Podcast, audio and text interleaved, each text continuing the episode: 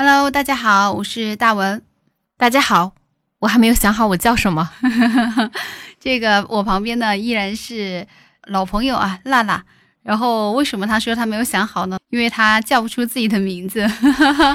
对我发不出呢呢的音，幸好我平时不用叫自己名字啊。对，然后我们就想说，在节目一开始吧，然后也是给我们娜娜征集一个网名，对，一个艺名 这样子的，看看这个群众的智慧能不能挽救你啊。那我们要不然就正式开始。好，嗯，我们上一期其实是我们俩第一次一起录节目。然后呢，我们自己听了一下，其实真的是自己听自己的节目是很难受。车祸现场，对，就是比较不自然吧，就自己听着很难受的那种感觉。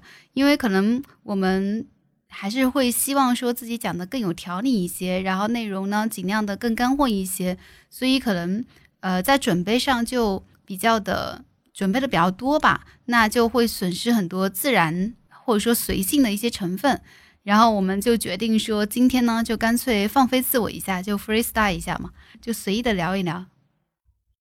那要不我们来聊聊一些轻松的话题啊？什么才是轻松的话题呢？你起个范儿吧。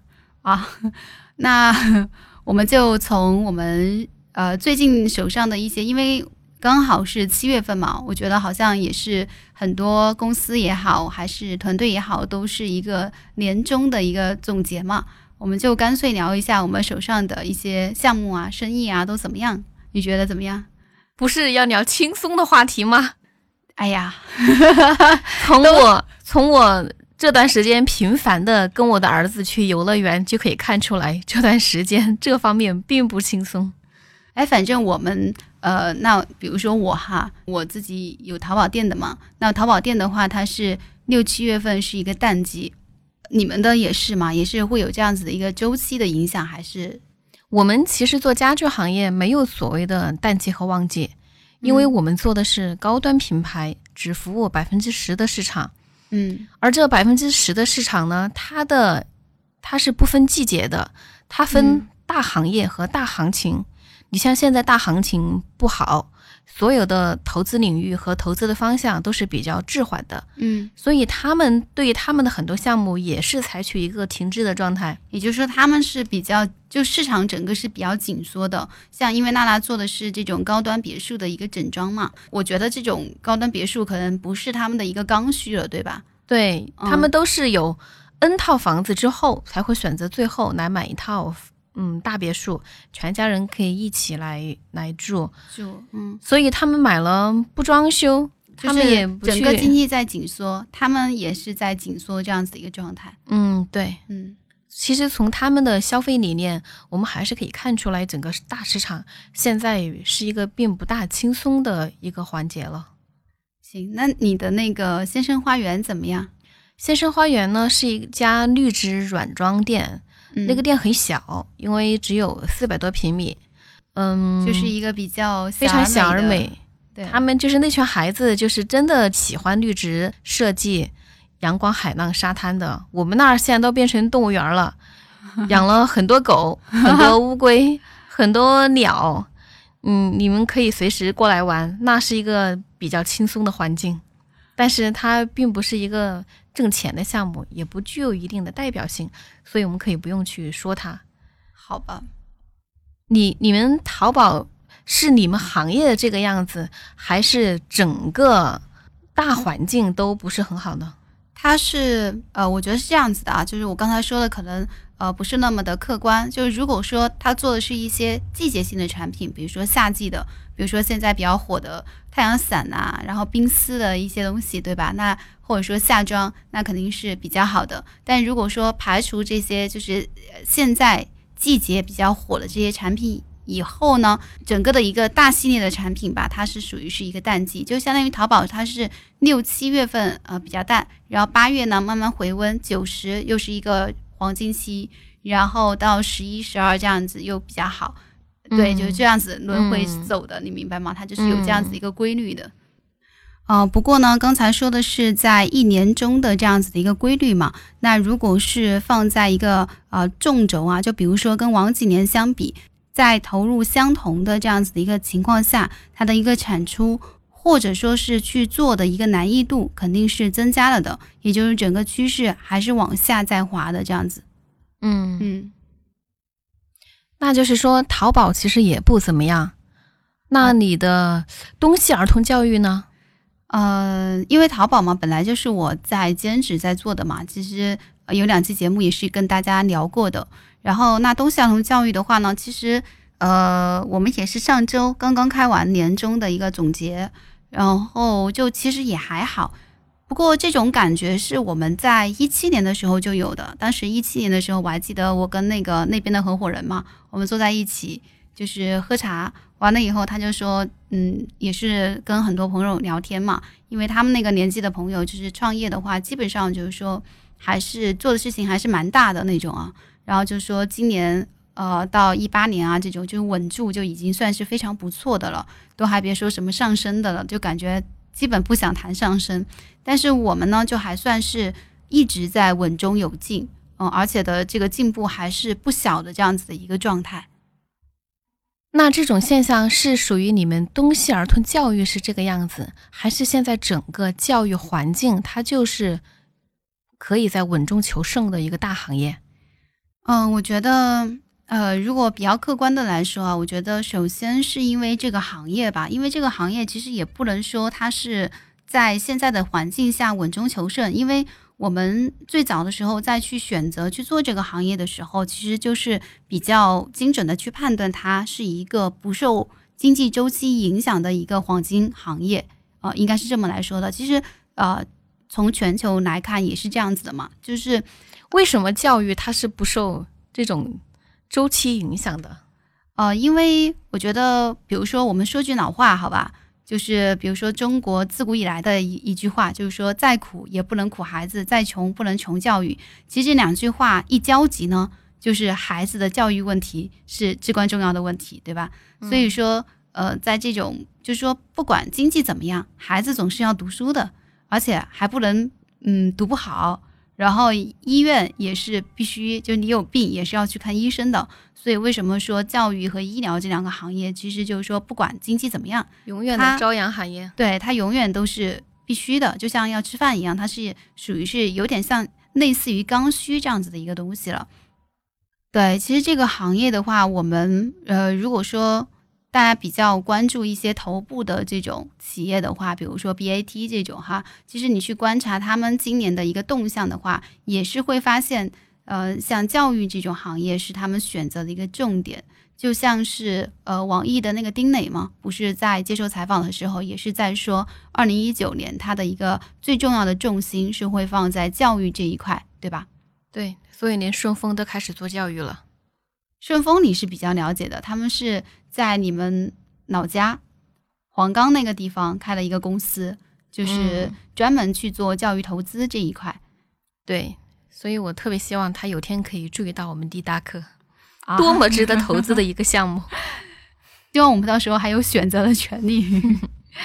对，那其实，嗯，今日头条吧，我觉得也算是比较大的一个代表。因为像今日头条，它其实做了很多教育类的产品，比如说好好学习呀，然后还有那个 Go Go Kid 啊这些，嗯，包括他投了广告，我觉得力度也还是蛮强的嘛，就是在那种爸爸去哪儿啊什么的，呃，包括也有请张章子怡代言，所以我觉得他们是在教育这块也是有野心的，然后也是想去呃分夺一块市场这样子的一个心态吧。嗯，但是我感觉他们前两年都是在做 C 端。我不知道他们对于二零一九年以及未来的教育方面的投资领域会发生一些什么样的改变？嗯，我觉得我们就从阿里来说吧。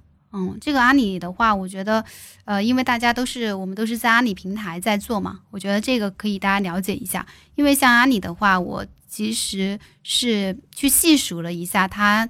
嗯，这个他们集团内部或者说投资的一些教育项目，其实是蛮多的。就算他们内部自己做的教育项目，我数了一下，大概有十个。比如说这种淘宝大学呀，然后呃幺六八八商学院呀，还有这个全球速买通大学呀，然后包括一些嗯、我们不是还是比较热门的这种叫湖畔大学啊。啊、云谷学校啊之类的，包括这个就是他内部啊自己做的这个学校嗯就有大概十个，然后他还投资了很多，比如说呃 VIP Kid 啊这些宝宝树你知道吧？云学嗯堂嗯这些其实都是阿里在投资的嘛。然后他们今年的话也是把自己的一个重点放在了 B 端市场，我觉得这个路径哦，就是这个路径，我觉得跟我们很像。就是你去在看这条路径的时候，其实我们呃，就是我们滴答课嘛，然后从一八年，我们是从一八年下半年开始做的。当时呢，我们也是把我们的重心放在 C 端市场。现在回过头去看那些头部的话，他们在一八年的时候，其实整个的那个一重还是在 C 端的市场，但在一九年的时候，就大家都风向变了，对都已经在开始转就，还是开始做 B 端。对，就比如说那个阿里刚刚正式发布的一个叫钉钉未来校园嘛，然后这个未来校园的话，其实也是有蛮几个这种呃大的头部的公司，嗯，成为了他们的一个主战场吧，所以他们也是从 C 转到 B。其实整个这种 BAT 的这种头部吧，他们基本上都是 To B 和 To C 两条腿在走路。但今年的话，就感觉比较明显的是以 To B 为一个主攻的一个新的方向。所以我感觉就是呃，跟我们滴答的整个路径很像路径很像。然后我当时看到这个的时候，你知道吗？我觉得哇，好英明的决策，对吧？对，其实我们去转到 B 端的话，实际上也不是刻意的。我们呃，从一八年的时候，因为有一些可能新的听众不是那么了解啊，我大概的讲一下。就其实我们在刚开始做的时候，是去把它定位到 C 端的，然后呢，呃，也是在不断的这个市场反馈以及我们在做的一些呃城市合伙人的反馈中，然后我们慢慢的去摸索出了一条 To B 这样子的一条路线。所以这个转变其实不是我们嗯、自己就是说一就是说设定好的，我们要这么去做，这么去转。是而市场是引诱你们不断的朝更好的方向去发展的。对，就是市场给了我们这样子一条道路，包括我们自己在做的过程中，然后可能也是渐渐的发现一些新的机机遇或者说机会吧，然后去走了这样子的一条路线。嗯，其实我自己还有一个见解，为什么这些头部都会在这种大环境并不好的情况之下去做教育？我从我个人比较俗人的方向来看哈，嗯那些有钱人和那一些手上捏了大把现金却不知道如何投资的情况之下，他们首先选择了一条路径，就是回归到家庭，陪老婆去旅游，陪孩子去游乐园。就像你一样，对吧？但我不是成功人士，我只是一件不停的在创业路上去发掘和开拓的这样一个人。但是我就发现，所有。所有回归到家庭之中，那最终去牵绊你的就是孩子的教育问题，嗯所有的落脚点就落在这个上面去了。嗯，我说的是有家庭的，不涉及到单身狗，还有 还没有小孩的家庭。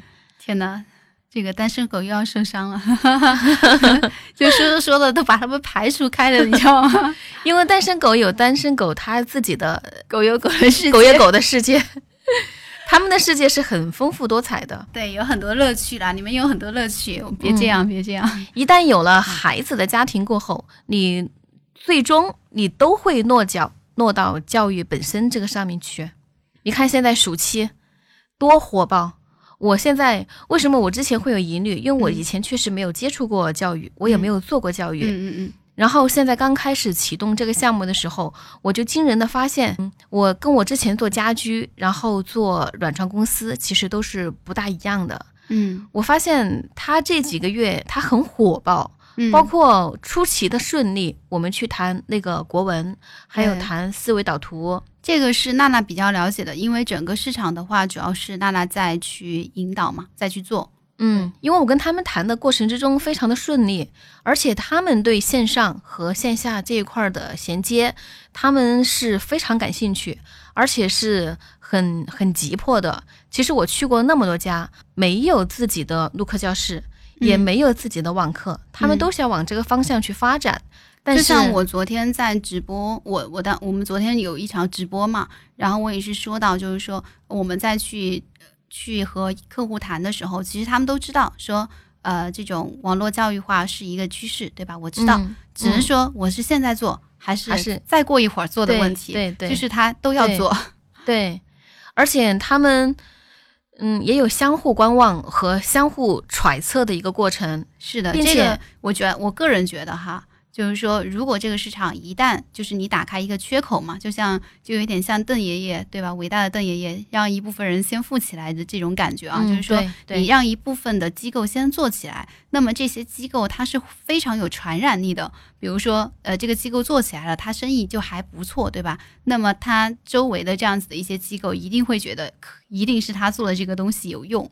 嗯然后呃，所以自己肯定它都有一个羊群效应的，其实这个都是所以你看，那天我们谈的那个彭县的，他那边过来，他其实是一个三线城市了吧？我们这个介绍一非下常的小嗯，它它非常的小，但是它在当地，嗯，是最大的一所教培中心。就是当地本土的一个品牌，嗯，对，嗯是最大的一个本土的这种学科学科类的的，有培四百多个多个学生。对，他们现在完全是满员的状态，老师的负荷率非常的高，嗯。从早上八点半到晚上十点钟都在上课，嗯，所以以他们对网课这块的需求量其实非常的大。嗯。而且他自己也提出了很多他的刚需，他的刚需分为几种呢？第一种，有些非常远的孩子，他过来读书，每天的交通，他十点钟放完晚自习，他没有地方可以去了，嗯。他早上可能要赶两个小时的公交车才能到，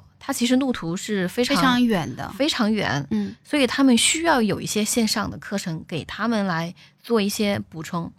第二个就是在当地的经济状况并不是说特别好的情况之下，你让一个家庭去负担一个孩子暑期所有的课程，还是需要五六千吧，甚至更高，甚至是更高。其实如果就是一起报几门课的话，就还是蛮高的。他就是想说，呃，如果我有线上课的话，那么这个孩子可以就打包在一起，对他就可以，比如说选择两个课程是在线下上，一个课程在线上上这样子的一个状况。嗯，但是他也没有走出这一步，因为他考虑的事情，我觉得是非常的集中的。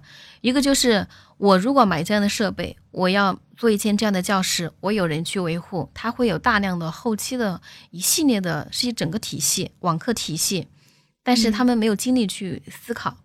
第二个就是当地还没有任何一家开始走这条模式，大家都在等待，等待你做了之后呈现出什么样的效果。对，然后我再根据你的效果来评判我是否需要来效仿来做这个事情。但是我觉得就是这个市场，就像那天，因为他来我们办公室聊的嘛，就是这个市场总要有第一个人，对吧？总要有第一个嗯吃螃蟹的人。对然后，而这个吃螃蟹的人，他也一定会吃到最早的那一波市场红利，就不管他做的怎么样哈。嗯，其实因为为当时我跟那个刘老师说的最呃最最最长的一段话嘛，我觉得我就跟他讲说，如果你现在做，你就是你们彭县第一个开始做这样子的一个机构，不管怎么样，你们都是第一个去尝试的这样子的机构，而且嗯、不管怎么样，都是比其他的一些机构多了这样子的一个服务，所以一定是能够更加受到大家的一个关注，嗯，嗯或者说是一个更多的营收吧。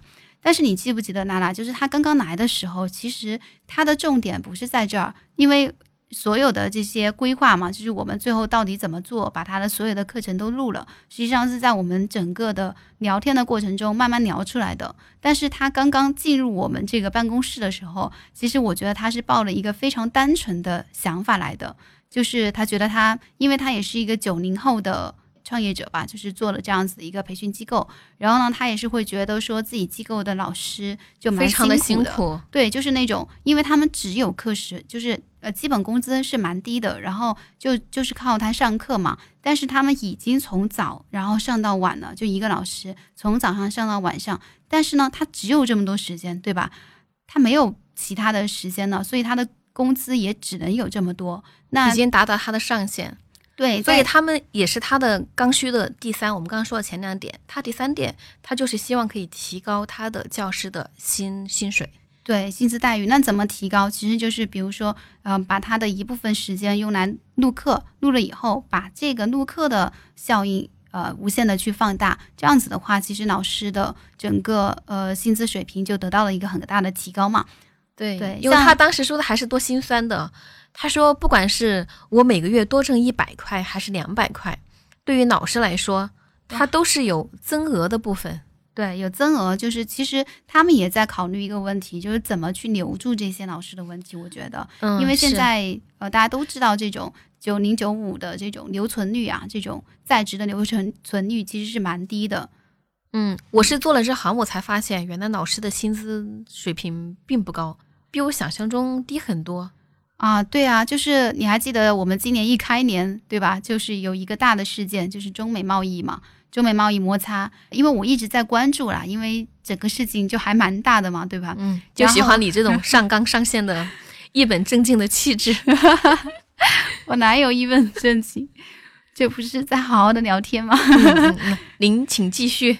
对吗？然后那个呃，因为呃那个任总嘛，就是任正非的话，接受了一次非常完整的采访嘛，然后整个那个采访稿的话，我都是一字不落的去看了的。其实我对他好学生鼓掌。好吧，就是呃，哎呦，把我说的这么认真，对吧？然后那那我还真的就是这么，你说吧，他到底说了些什么？谁让你打断我？就是他说了这样子的一段话嘛，就是说我们中国将来要和美国竞赛，一定是要通过教育，而重视教育呢，最重要的就是要尊重和重视老师。其实他也讲到说自己的出身嘛，比如说自己的父母就是那种基层的教师嘛，然后呃，所以自己从小到大的这个其实生活的水平嘛，就是比较低的这样子的。然后，嗯、他的父母也是跟他说，就是说你以后千万不要当老师。然后他在成年以后去，就是说看这段经历的时候，他会觉得其实蛮心酸的，因为如果说一个父母，呃，自己在从事教育啊、这个行业的时候，都给下一代说你以后不要当老师的话，那么我们的这种国民的教育或者说基础教育，很难的再提升起来。对怎么办的问题，就跟现在医学院的学生，他们的学生的这种报名率都非常的低，是一个道理。就是整个的，就是我记得是这个数据嘛，就是医学和呃师范，其实它的整个的那个报名率都是在下跌的。嗯，对，因为我自己的母亲还有我的舅舅，他们都是老师。嗯我我其实我自己的职业规划，我是很想当一名老师，但是我妈她就打死不同意，也是一样的原因嘛。因为他们觉得这条路非常的苦，而且我自己总结一下，我觉得做好教师的话，像那天我们来了一个做儿童戏剧教育的老师过来，嗯他当时一句话还是蛮感染我的。他说：“教育的本质是人点燃人。”这句话不是他自己说的，但是是他自己看见的，因为他觉得这句话是道出了现在教师的两种形态：一种就是真的是不忘初心，他就是喜欢这门职业，喜欢传道授业，喜欢去给所有的孩子去开一扇窗；另外一种就是在他满足了极高的这种物质条件之下，他可以抛开很多的杂念，来一心扑在教育上。对一些诱惑呀什么的。嗯，但是现在呢，这个整个教育行业，它已经不是这个样子。我上次看见一个做英语老师的，他不是过来要到我们这儿录课吗？嗯嗯我当时很奇怪，因为我一直想象中老师的薪水，嗯，应该也不会低于一万块钱吧，尤其还是私立学校。你想象的太太好了。结果他说他每个月除开所有的保险之后，拿到手上的只有四千八百块钱。我当时非常的震惊。就其实他们平时的工作负荷量还是蛮大的。就嗯回到你刚才说的那句话，就是教育的本质是人点燃人。但是我觉得这个首先就是说，你怎么去点燃别人，首先你自己要点燃，对吧？对，那自己的那个怎么点燃呢？我觉得除了说，呃，除了我们一直在说的，说做教育要有情怀，然后要有这种奉献的精神，就像一句诗里说的“蜡炬成灰泪始干”，对吧？经常用来形容教育啊、老母亲啊、这样子的。嗯，那嗯，除了有这样子的精神以外，现在这个整个社会还是比较现实，或者说比较经济化的这样子的一个社会，你还是得有一个更好的物质保障才行。对，所以其实我觉得我们做的这个事情就还是蛮有意义的，就是它能够让一些比较有呃能力的，然后比较有特特长的这样子的一些老师跳脱出来。嗯，对。其实我们当时和我们自己的初衷还是有点相悖的。我们之前一直在做一些比较大的教育机构，然后跟他们来谈合作，但是最后选择和我们合作，并且态度非常积极的，全是个人的老师。对，有一些是在这种体制内的，有些是体制外的，他们很想跳脱传统的这个框架，然后选择做自己的个人品牌。一方面呢是为自己来增收，另外一个方面是想通过增收的这一部分，他有更多的精力和心力去做教务的深度研究。嗯，是的，其实就是呃，我前几天看到的一篇文章吧，它大概意思就是在说，为什么现在教育行业这么繁繁荣啊，但是为什么老师的待遇还是那么的低？其实我觉得，在这种在线教育或者说教育网络化不断去深入。不断去发展的这样子的一个时代的话，我觉得还是有可能啊，有可能去改善一些东西的。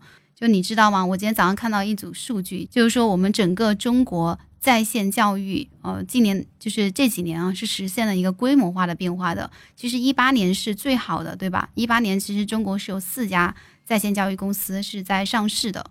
然后呢，嗯，就是一八年的时候，整个的市场规模是。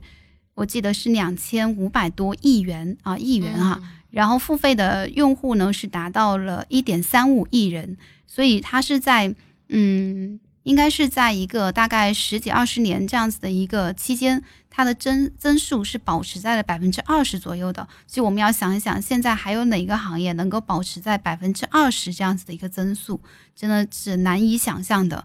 然后到它有一个预估嘛，就是说预估到二零二零年的时候。呃，这个在线教育的用户规模是要达到二点九六亿，整个市场规模也是要达到四千多亿元。其实就是，那我们现在做到的还还只是冰山一角。对，非常。当当然了，我们是一个呃，还是在刚刚起步这样子的一个项目嘛。所以不管是整个的市场的一个规模，以及它一个呃用户量的话，实际上会在这两年呃整个的翻番。这个也是很难。好，听了你的数据之后，我才觉得真正的轻松了。啊，就刚才谈的这些都不轻松吗？都 对，都很沉重。好吧，所有和生计相关的话题都很沉重。对，我觉得其实这个刚才说到的在线教育行业的一个发展，因为其实我们滴答课这个项目也是跟在线教育这个行业紧密相关的嘛。我们做的是一个服务商这样子的一个角色，对吧？嗯，我觉得这个行业它的一个非常繁华呢，我觉得是基于两个两个面吧。我认为。第一个面的话，是因为整个这种教育行业，它是从一个呃，就是传统的这种线下，然后慢慢的在进行一些科技化，进行一些线上化或者说信息化的这样子的一些转型。嗯，而且我觉得就是这样的一个新型业态的产生，对教育本身是有促进作用的。就是当一个人的课程，你开始面对公众，就是你面对十多个学生，面对一百多个学生，以及面对公众。面对全网的这种受众来说的话，他对你的教学的质量，对这个老师的表现形式，对这个教师的综合判断能力，其实会更高。嗯，是的，刚才就是我说到第一点嘛，就是说这个在线教育的繁华，其实是背后这个呃教整个教育行业的一个繁华。而整个教育行业的繁华，其实背后就是我们每一个家庭。就像我和娜娜，其实我们都是这种。哎，你儿子是多大？两岁，一岁多啊，一岁半。然后我我儿子是三岁。其实是我们这种呃无数个家庭重视教育的一个结果。从去年到今年嘛，我觉得好像就比较流行的几个词，比如说“鸡娃”呀，“鸡娃”就是“鸡娃”什么意思啊？我都没有听过。因为你孩子太小了，可能你没关注。就是鸡娃，就是给孩子打鸡血，啊，明白了吧？嗯。然后还有就是叫推娃，就是 push 嘛，就是就其实也是跟打鸡血差不多了，就是把它往前推。实际上就是呃，在重视教育。为什么大家会这么重视教育呢？你觉得呢？我想起了一个案例，就是你们东西儿童的董事长何总。嗯嗯，何老师他给我讲过一个事情，那个印象对我还触动蛮深的。嗯，他说，但是这只是我个人的意见哈。嗯，你说。他说他当时在去美国的飞机上，他们坐的是商务舱，然后他的隔壁坐了一位年纪大概有快七十岁的长者，然后他们在聊天的过程之中，他就发现这个长者呢，他是川大的一名教授。他有三个孩子，分别在美国、法国，还有其他的一个什么国家不记得了，不过也不重要。他这次去，他这次是去美国看望他的小儿子，嗯他所有的费用全是小儿子来承担。其实做商务舱费用还是不低的，但是人家还在飞机上非常优雅的开始喝酒，开始吃那种做的非常精致的果酱。嗯，他就觉得这样的一个老者的形象，在他的心目中是非常和传统的这些老者是不一样的。嗯然后他们在最终就谈到了教育这个问题上，他很高兴，就是这位老者他很高兴说，他把他的三个孩子都培养成了非常成功的人士，所以他的老年生活过得非常有尊严。这个故事对我的触动特别大，它让我感觉，如果我们想我们的老年生活过得很有尊严，那么我们就必须在我们的小孩很小的时候倾注所有的力量，让他在教育上享受更多的资源。其实这个就有点像让我想起来一句话啊，就是说，呃，你所有的成功都抵不上你教育上的失败。这个还是蛮扎心的，就是说，你不管你事业做的有多成功，呃，或者说你呃自己的日子啊过得有多么逍遥，但是如果你的孩子，比如说没有教育好，就是有点全盘皆输的感觉。因为大家坐在一起聊天的时候，都会离不开这个话题。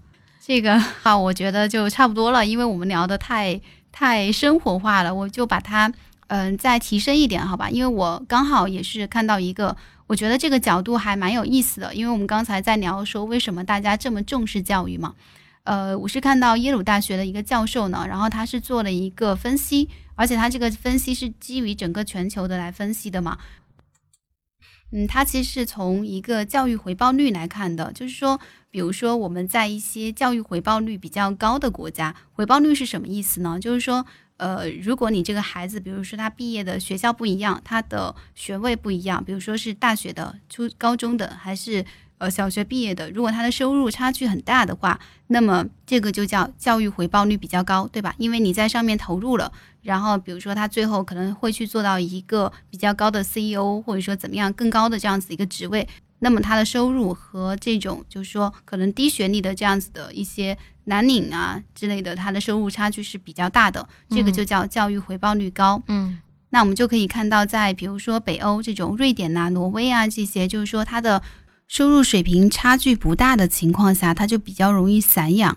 但是呢，嗯，收入差距比较大的一些国家，比如说我们国家呀，比如说美国呀，比如说印度啊这样子的，实际上它对教育的一个投资都是不计成本的，因为它最终几乎是你倾注了多少，你回报的，不能说你回报的就有多少，因但是如果你倾注的更多，你的回报的这种呃回收额，它一定会有一个数值的对，它它其实不是说一个，就是说你你你你投资了一定会有回报的问题，而是你投资了就有可能回报率特别高的问题。嗯，就它的这个，个可能性是还是比较大的，所以我今天早上嘛都还在跟我的那个美国的合伙人，就是我看他聊天嘛，然后他也是跟我说到一个那个一个故事吧，因为我们说我们国内怎么鸡娃这个不太好，我们刚才说一个外国的好吧？那呃，因为你知道在美国的话，其实很多。呃，印度人是比较高层的一个角色哈，就是他们在公司，嗯，比如说像硅谷，其实百三分之一的这个企业的高管都是印度人。谷歌的话，比如说谷歌十三个人里面，高管就有五个都是印度人，你知道吗？还是蛮夸张的。所以，呃，在他们那边就可以看到，几乎在全美所有的好学区，不管不仅仅是硅谷吧，就摊开整个的美国地图，但凡那些教育质量好的、重视学科成绩的、排名靠前的这种学区，几乎都住满了印度人，当然还有我们华人啊。只是说嗯我们没有他们那么 疯，可能他们就比我们更疯狂一些。然后他跟我讲的一个故事嘛，就是说他有一个新的邻居，然后这个新的邻居呢也是一个印度家庭，这个爸爸是一个外科医生。然后上次他们也是回来过暑假嘛，然后现在差不多也回国了。然后见到的时候，因为他们过来的时候，他们也是那个印度的家庭，也是说要去芝加哥一趟嘛。然后当时就说，哎，那我们都是一起去度假的。然后回来了以后就开始聊嘛，就聊说，哎，去玩的怎么样？结果嗯人家说，我们不是去玩的，对，人家说我们哪是去玩的呀，我们是去参赛的，你知道吗？人家是，人家是开车开了几千里，然后就是专门带小朋友去参赛的，就是叫一个 International Science，呃，Be and Born 这个比赛嘛。哎，我可能发音不太准啊，但大概就是这样子的一个呃科学的比赛。其实他们跟我们还是略有不同，我觉得他们是比较喜欢推科学，然后我们是比较喜欢推数学。就是还是有略微有点不同，但大概嘛，我就是讲这个故事来来说明一下，就是刚才的一个呃说的这个经济学的角度，就是你的回报率高的时候，你就非常愿意去进行投资。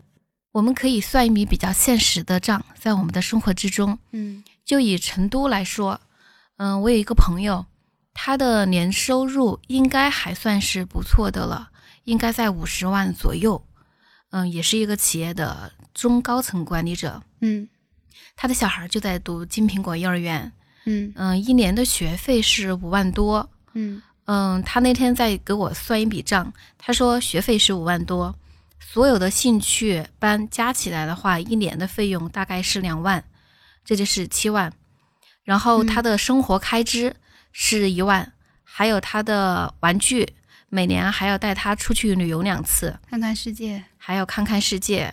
这些所有的费用杂七杂八加起来，一年的话是十二万。而且他的孩子只是读幼儿园，他跟我说的是，他的前辈告诉他，当你的小孩上了小学之后，你这种费用是会 增加的。对，但是如果是不是会读，如果是读公立的就会好一些。读公立的的话啊，因为它是义务教育嘛。对，读公立的话有两个疑问呐。第一，你得有一套学区房。哈哈哈，那个费用是不是就更大了？那也倒是啊，就是你得还有好的嘛，因为如果说我们都说是一般的学校，或者说在哪儿读都行的话，其实也没有这个对烦恼。但是这个就是你之前说的那一套理论，就是我是不是要在这个事情上投入的比寻常家庭更多，然后去倾注我更多的这种精力，在我有能力的情况之下，嗯。然后去获取一个可能的更高的一个回报率。嗯，其实其实呃说经济可能冷冰冰的，其实也是希望说他的孩子能够在呃自己的那个那段人生中吧，可能就走得更好，对吧？这样子的一个一个心态嘛。所以实际上的话，也是有一个数据的，就是说，嗯，整个教育的话，其实是占到了一个家庭百分之二十到百分之三十这样子的一个总开销的。就其实我觉得看到这个数据的时候，心里还是有点抖了一下的，因为你想想，我们家庭里面什么开支能够占到这样子一个大幅的比例？对，其实除了以前买车、买房、装修、买大件儿，一次性的嘛。嗯，但这个的话，你是得每年的、每年的、每年。是，我现在感触很深的就是，我的儿子出来之后，我没有再买过包包了。哇，你没有发现吗？我那天还提着一个帆布的包，你问我怎么那么朴素？哇，这个你也太心酸了吧！好，不说我送你一个啊，节目为证，我送你一个品牌的帆布包。那我们也聊了这么多，从生活，还有从理论。还有从你的科学的角度，我们都聊了这么多。其实你也做过很多教育的项目，我们这也是一个创业类的节目。我们能不能够再收回到我们今天的主题上？嗯，大文能不能和我们大家再分享聊一下？如果我们在这种大的教育背景之下，我们选择去做一个教育的项目，我们要考虑到哪一些重要的因素？嗯，其实我觉得就是今年吧，我们身边的朋友实际上在。转到教育这个行业的还是蛮多的。实际上，我觉得，呃，从我自己，我我也可以讲一下我自己。比如说，之前也做过哪一些项目？呃，嗯，我就不细说了吧，我就挑一些典型的来说，好吧？嗯嗯，比如说这种，嗯，实体的这种教育培训机构，因为我当时也是纯投资这样子的一个呃状态，是做的新概念英语。然后我们当时在那一栋楼就是非常。大的一栋写字楼就在成都的牛王庙那个地方，天子界我还记得。然后当时呢，我们进去的时候，因为它周边的整个社区和整个学校资源就还不错的那种。哦，我想起来了，我去过，你们那儿教室还特别大。对，我们当时租了半个楼，你知道吗？就特别大的手笔。然后嗯，但是我们刚刚进去的时候，整个楼然后就只有我们一家培训机构，嗯但是两个月以后十八家。真的是十八家，我挨着挨着数过的。然后当时对我就是我的印象特别的深。然后我是会觉得你在没有特别强的教育背景、教育资源的情况下，最好不要去呃去做这种就是说太多人在做，或者说比较传统的这样子一些行业。呃，那我自己的一个建议呢，我觉得呃，我想了两点吧。第一点呢，就是说要有一些差异化，比如说。呃，你的特你的特长在哪？你的资源在哪？那么你去做一些差异化的东西，比如说，就像我们现在滴答科做的，它就是一个整体的一个呃软件和硬件这样子的一个服务商，包括课程推广。那么实际上就是跟他们是有差异化的。你还记得吗？我们当时去成都商报去见那个呃，就是教育行业最资深的这样子的一个媒体人嘛，然后我们去。给他讲述我们这个项目的时候，他也是说，哎，他没见过我们这样的。他说你们这个项目特别有意思。他说我还真的是没有听说有一个公司专门来做这样子的项目的。然后也是觉得我们 什么前途特别好，对吧？大概是这样子互吹的这样子一些话吧。然后呃，但是不管怎么说，他是说明了，就是说。呃，我们这个是有差异化的，包括我们做当时做的东西儿童教育，其实它也是有差异化的。比如说，我们没有去做一个传统的线下教育，而是做了一个线上的这样子的一个呃分享的平台。哦，你们是微信公众号对吧？对，我们是微信公众号嘛。我们当时做的是分享的平台，但是你要换在五六年前去看这个东西啊，而且就是说。嗯，包括一些细的定位，就比如说你去做教育的公众号，那么你也不能做大教育，对吧？你说我分享育儿，你分享育儿，你没有指向性啊。然后我们当时其实也是挑了一个非常小的，当然也是结合自身的资源，就是专门去分享美国的这样子的一些教育嘛。所以它在整个这种公众号里面，其实它的呃指向性还是非常明确的，就是你要做一些有差异化的东西，这个是第一点。但是我打断一下，嗯，如果对于第一次创业，他刚刚初入社会不久，嗯，他他没有资源，他也没有过往的一些人脉，他怎么来选择做教育呢？那他他的因素又是什么呢？我觉得这个因素就是说，呃，如果说是刚才娜娜谈到的这个情况啊，就是说没有任何的资源，然后也没有任何的精力，包括甚至没有任何的想法的话，首先是我会不建议你马上创业。第二个的话，就是即使你要创业，我建议你进入一个比较成熟的团队，或者说是比较成熟的呃一些项目来去先去摸索。对，先摸索，然后先看。我不建议就是说一下子就扎进去，然后非要说自己要弄一个什么东西啊，这样其实这样子也不是特别好，因为呃嗯，但是我自己有个小的建议啊，就跟大家以前读书的时候是一样的。就是好学生，他正在看什么书，他有些什么样的好的学习方式，我们就照着他去做。你说看现在的大的头部和一些做的比较成功的教育领域，他们在朝哪个方向去走？如果你硬是要去创业，你硬是不满足于去打工，要自己当当老板，那你就看他们在做什么。对，而且教育这个行业，我觉得也是有比较大的一个魅力，就是说，虽然有一些头部，但是它永远会有市场生存空间。你就像我们教育，其实教育的话，整个上市公司是不多的哈，就是跟其他的行业相对对，很少。另外，对，另外就是它即使有头部的话，它不会形成垄断。嗯，这个也是，就是说蛮神奇的这样子的。一我也是进入这个行业之后，我才体会到比较深刻，它并没有一家独大，甚。是在很多地方，尤其是二级城市或者是三级城市，它的很多本土的品牌甚至是超过你的头部品牌的。是的，所以这个也是说，呃，即使我们比较小的一个个体，其实也是可以从一些风险性比较小的一些项目去选择来做。我觉得还是会有市场的空间，以及会有发展的前景的。嗯，那您的第二条建议呢，文老师？第二条建议的话，就是我怎么就变成老师了？我的天呐！好，传道授业 解惑没有了，没有了。我觉得也是在跟大家聊天吧，就是自己的一些总结吧。这个总结可能不一定对，只是我这个个体啊，这种以往的经历的这样子一些思考。对，就比如说，我觉得第二点的话呢，应该是你还是要去看一个趋势和风口，就是呃，如果因为我们毕竟是创业嘛，那创业的话，你还是要追求一个商业回报的，对吧？那呃，我觉得还是要去看一定的趋势和一定的风口的。就像说我们现在做淘宝行不行？也行的，对吧？但一定没有它在风口、在红利期的那段时间行，这个是毋庸置疑的。我觉得。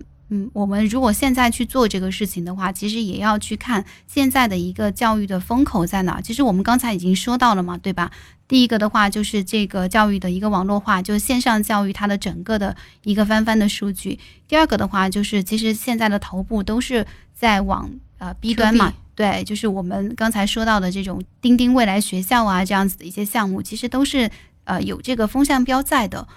所以这个也是我们着重的，现在一起去做我们滴答课的一个原因嘛，我们就会觉得它满足了这些呃非常必要的以及非常关键性的一些因素在里面，所以我们都是愿意往里面去投入很多时间精力去做的，对吧？